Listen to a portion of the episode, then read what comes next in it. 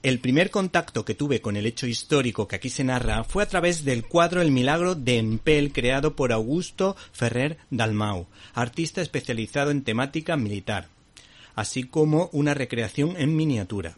¿Y cuál fue mi sorpresa al recibir el ejemplar 1585 en Pel, en la que en formato cómic se narraba todo lo que rodeó a esa instantánea de la historia?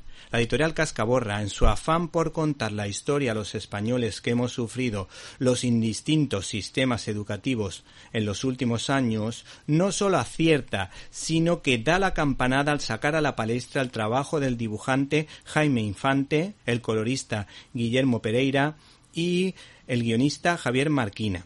Y digo la campanada porque logran trasladarte verdaderamente a esa época con diálogos creíbles, con claros guiños al siglo de oro español y además las ilustraciones son de un nivel extraordinario.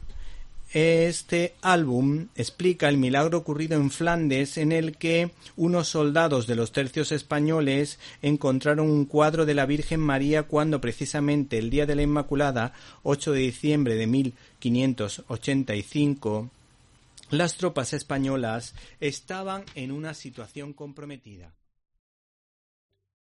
¿Te está gustando este episodio? Hazte fan desde el botón Apoyar del podcast de Nivos.